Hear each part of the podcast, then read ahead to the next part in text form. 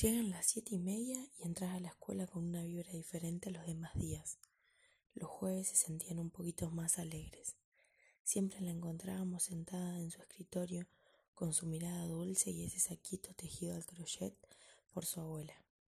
Caminaba por el aula dejando ese aroma tan peculiar mientras te preguntaba cómo te sentías justo en el momento preciso en el que pensás que a nadie le interesa. Ella tenía el don de intuir cuando teníamos un mal día Nadie entendía el porqué de tanto aprecio a sus alumnos, hasta que un día se dio la charla en la que se abrió y con lágrimas en los ojos contó su triste motivo. Desde muy pequeña soñaba con ser madre mientras jugaba con sus muñecas. Con el paso del tiempo y varias frustraciones, entendió que no lo iba a poder cumplir. Este motivo nos dio la respuesta a nuestra pregunta.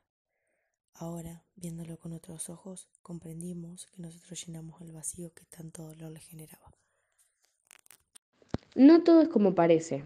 Soy profesora hace muy poquito tiempo. Tuve muchas complicaciones para lograr recibirme. Entonces, cuando por fin lo logré, me prometí a mí misma ser la profe más copada de todas. Mi primera semana dando clases fue muy loca. Nunca me lo hubiese imaginado así. La profesora anterior me mandó a tomarles prueba a los chicos. Se las doy y encuentro una chica copiándose. Cuando terminó la hora me la acerco si no le hago pasar vergüenza y le pregunto por qué decidió copiarse. La niña me responde que tiene muchos problemas familiares y no tuvo tiempo para estudiar. La entiendo y le digo que no se preocupe, que se la tomo otro día. Pasó el fin de semana, lunes 8 de la mañana, me, me, despierto con unas cuantas llamadas. Atiendo y era una mujer que resultó ser la mamá de esa niña. ¿Para qué te recibiste si sos una basura de persona? Voy a tratar de que te echen, no te mereces nada. Esa niña dulce con problemas familiares le dijo a la mamá que la acusé de copiarse sin razón, cuando ella no lo estaba haciendo. Me di cuenta que el mundo de la docencia no era nada fácil, lo que me esperaba. Era un viernes por la noche, 8 pm, en pleno invierno. Había una reunión de padres para arreglar la plata del viaje de egresados. Nosotros acompañábamos a nuestros padres y nos quedábamos jugando a las escondidas mientras ellos hablaban. Ese día, las porteras habían lavado los pisos de las escaleras. Con un amigo, mientras buscábamos escondite, escuchamos que el que contaba estaba por salir. Entonces nos íbamos a esconder a la biblioteca. Cuando íbamos corriendo, desaforadamente, mi amigo Juan me sacaba ventaja y bajó las escaleras. De la nada escucho un ruido por toda la escuela. Cuando llego a la escalera, veo a Juan en un charco de sangre con un gran golpe en la cabeza. Fuimos a buscar a nuestros padres Juan ya no respiraba. Llamamos a la ambulancia y Juan no sobrevivió. Juan murió. Carpe diem. Paola lo pensaba todo el tiempo mientras se acercaba el verano que la llevaría el último año en el secundario de la Media 2. Quería llevarse consigo ese último pedacito de escuela porque sabía que el tiempo no volvería atrás. El inexorable paso estival transcurrió implacable, colmado de recuerdos que solo los dulces 17 podían impregnar el alma. El primer último día la esperaban sus compañeros con disfraces y caretas para volver ese día un carnaval. La fiesta fue explosiva, tanto así que llegaron estudiantes de las otras escuelas para sumarse al festivo encuentro. El asunto terminó desbordándose Llegó la policía y los que no tuvieron explicaciones terminaron en la comisaría. Eran las 7 a.m. cuando Paola se despertó por el aroma a café recién hecho. Se sentía extraña, con sed, casi afiebrada. Su primer último día, inolvidable sin duda, fue lo primero que pensó cuando abrió los ojos. El enamoramiento de Rodrigo y sus años. Un 28 de agosto del 2021, en la escuela media número 2, un chico llamado Rodrigo estaba enamorado de su compañera de clase. Rodrigo no se animaba a preguntarle y cuando al fin se animó se despertó y al fin y al cabo todo era un sueño.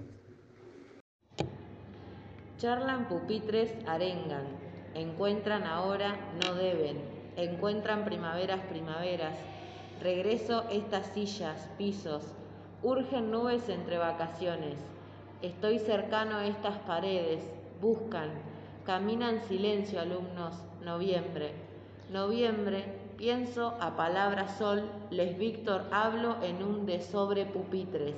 Él vuelan, sus es Adrián, sus en clase, que 1993 B. Bella, Almiro, la ser frío. De no estoy de piso y de I, los I, las A del 17. El esqueleto del laboratorio. Ahí estaba yo, rodeado de armarios con innumerables elementos del laboratorio, sustancias químicas, tubos de ensayo, animales conservados en frascos con formol y tantos objetos más. Pero a esta historia le falta que me presente. Soy el esqueleto de la escuela secundaria número 2 y me apodaron los alumnos el lisiado García. Ustedes preguntarán por qué me dirán así. Y a esto lo descubrí un día en que apareció un grupo de alumnos por el laboratorio que al entrar me saludaron, me palmearon y al decir de uno de ellos, hola García, Mateo inquirió por qué me decían así. Entonces paré los huesitos del oído, Yunque y los otros dos que no recuerdo sus nombres, para saber de mí. Me cuidé de no respirar para no arruinar las cosas y fue así que Nacho contó que en un café literario alumnos de sexto año se debían contar una historia relacionada al colegio. Me eligieron a mí para crear el relato.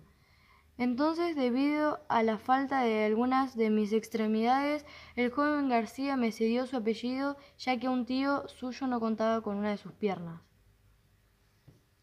Pero la duda mayor de estos chicos que en realidad habían ido para trabajar con un experimento se se centró en cómo yo había llegado a esta institución. De esto ninguno sabía nada, ni yo recordaba mi origen. Creo que nunca me hice esa pregunta, o si me la hice, cayó en el olvido.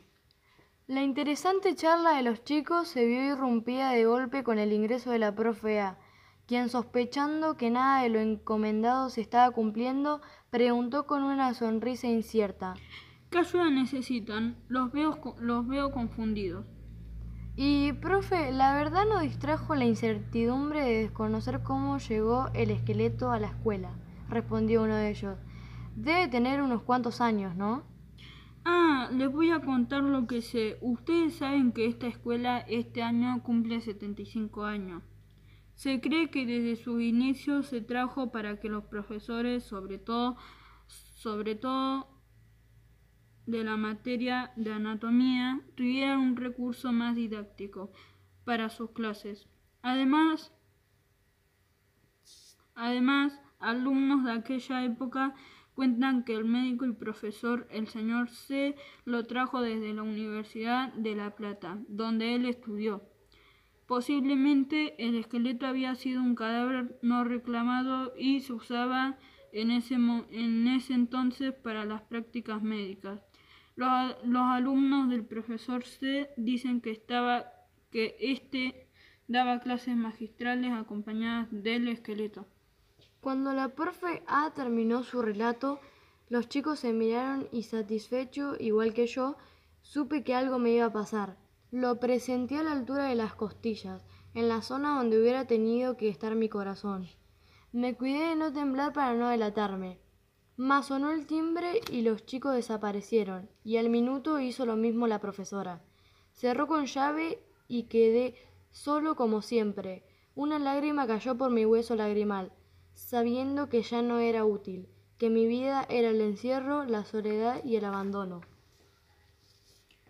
Los días pasaron sin novedades desde entonces hasta que una mañana la puerta del laboratorio se abrió sigilosamente y entró Mateo con una bolsita en la mano. Dio instrucciones a unos cuantos para que vigilaran desde afuera y cerró. Primero sacó los ojos del frasco de formol y me los colocó con goma de pegar en las cavidades correspondientes. Después me metió la dentadura como pudo, la nariz, me puso una peluca que venía pegada a un gorro. Me vistió con la remera del UPD de los egresados 21, un jean y un pañuelo para disimular el cuello.